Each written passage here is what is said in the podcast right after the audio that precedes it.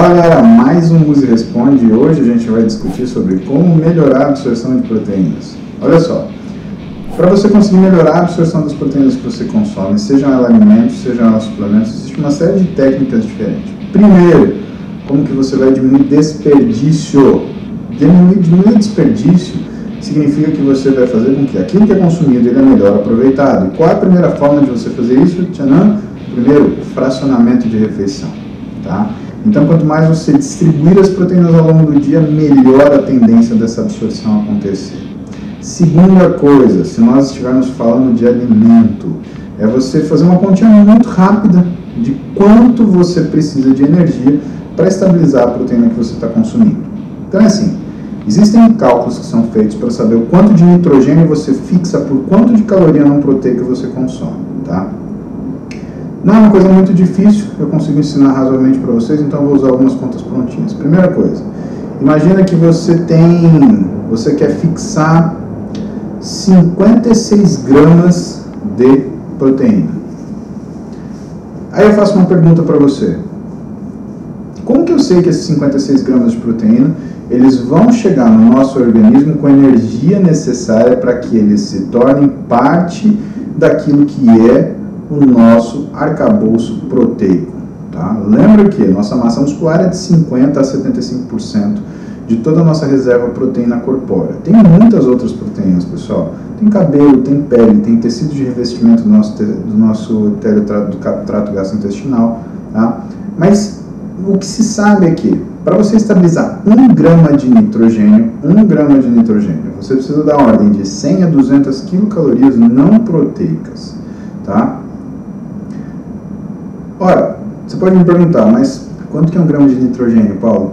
Um grama de nitrogênio é mais ou menos 28 gramas de proteína nutriente.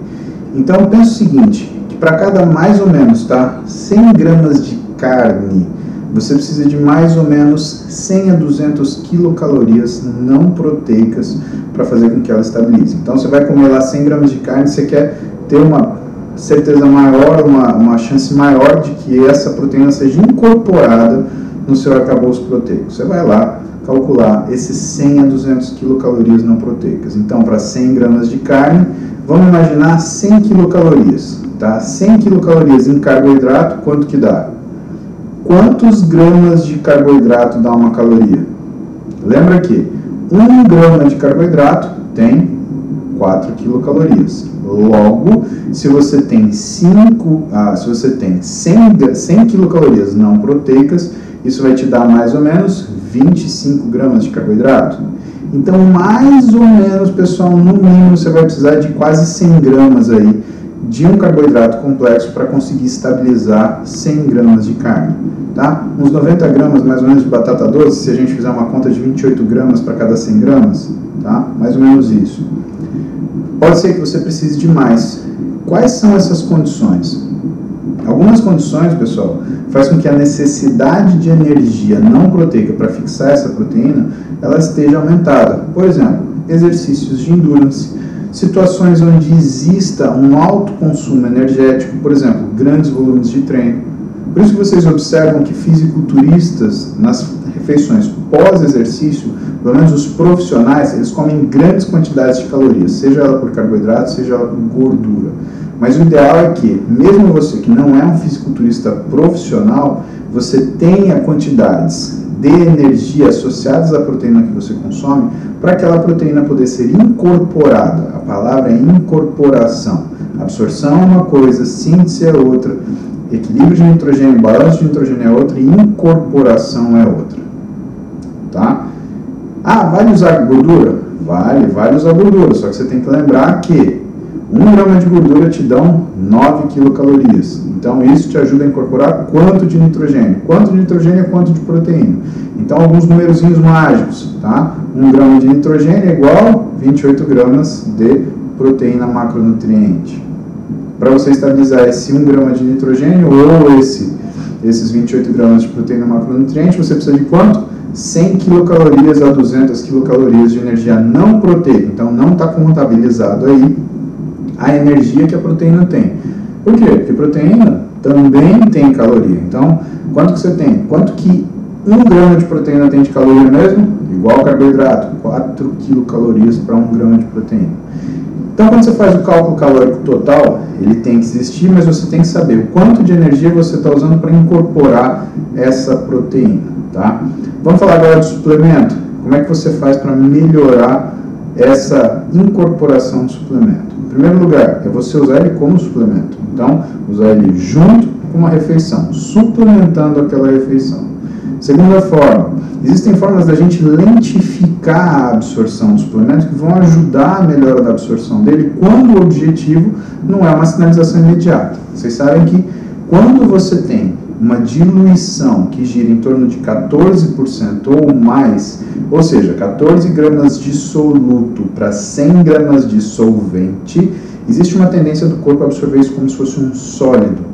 Tá? É por isso que, por exemplo, em cirurgia, quando a gente pede para o paciente ficar em jejum, nem leite a pessoa pode tomar. Porque se ela tomar leite, o leite ele é absorvido como sólido, porque quando ele encontra um pH ácido no estômago, ele tem a tendência de desnaturar, mudar sua conformação e a proteína ganha uma conformação sólida.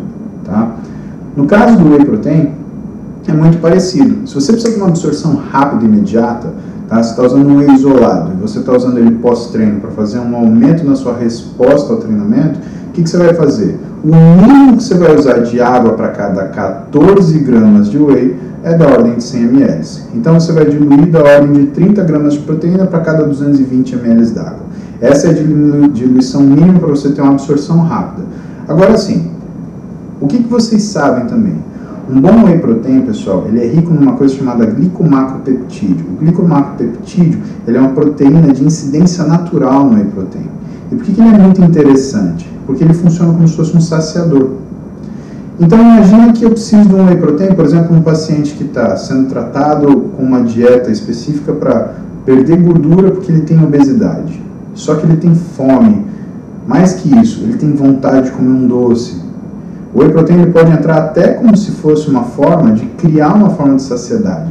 Até como se fosse um, entre aspas, tá? Um saciador. Como você vai fazer isso? Você vai fazer uma diluição mais espessa. Então você vai usar menos água, mais soluto, mais pó de whey protein, que você vai conseguir o quê? Uma absorção mais lenta. Essa absorção mais lenta tende a ter uma incorporação melhor. Lembrando que a incorporação de proteína depende da quantidade energética que você consome junto com ela.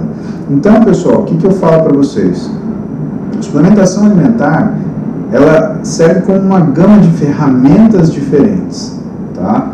Agora, a precisa de alimentação, de nutrição, a gente tende a usar o alimento sólido. O suplemento é um bom suplemento, o alimento é um bom alimento. Para você fazer a incorporação dessa proteína, lembre sempre da quantidade energética que você depende para conseguir fazer esse tipo de equalização e conseguir aproveitar o máximo possível da proteína que você consome, seja ela alimento, seja, ela suplemento. Valeu?